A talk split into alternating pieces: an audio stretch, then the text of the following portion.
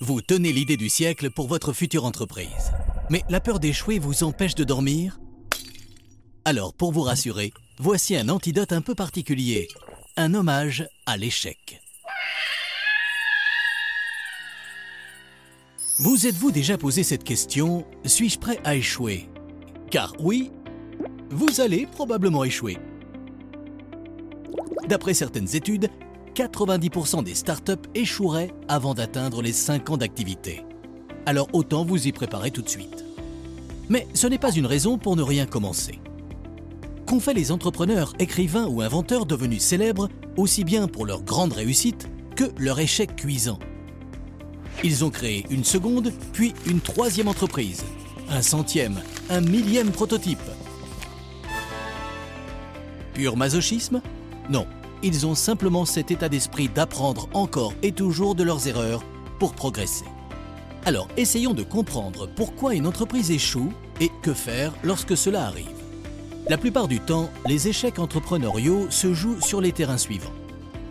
L'argent, le nerf de la guerre, avec un capital de départ trop faible, une mauvaise gestion de la trésorerie ou un échec à lever des fonds à temps. Le marché, en proposant un produit qui ne correspond pas à un réel besoin ou en n'étant pas assez à l'écoute des retours. L'humain, avec des conflits entre associés, un manque de leadership ou encore l'absence de communication avec le réseau externe.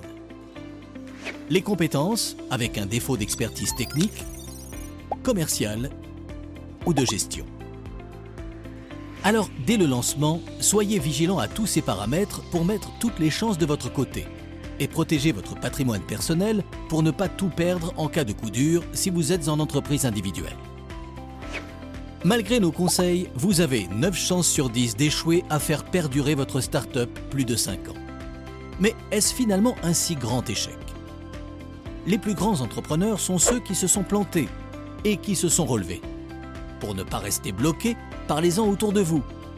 Rejoignez des réseaux d'entrepreneurs qui ont connu l'échec, comme 60 000 rebonds ou les rebondisseurs français.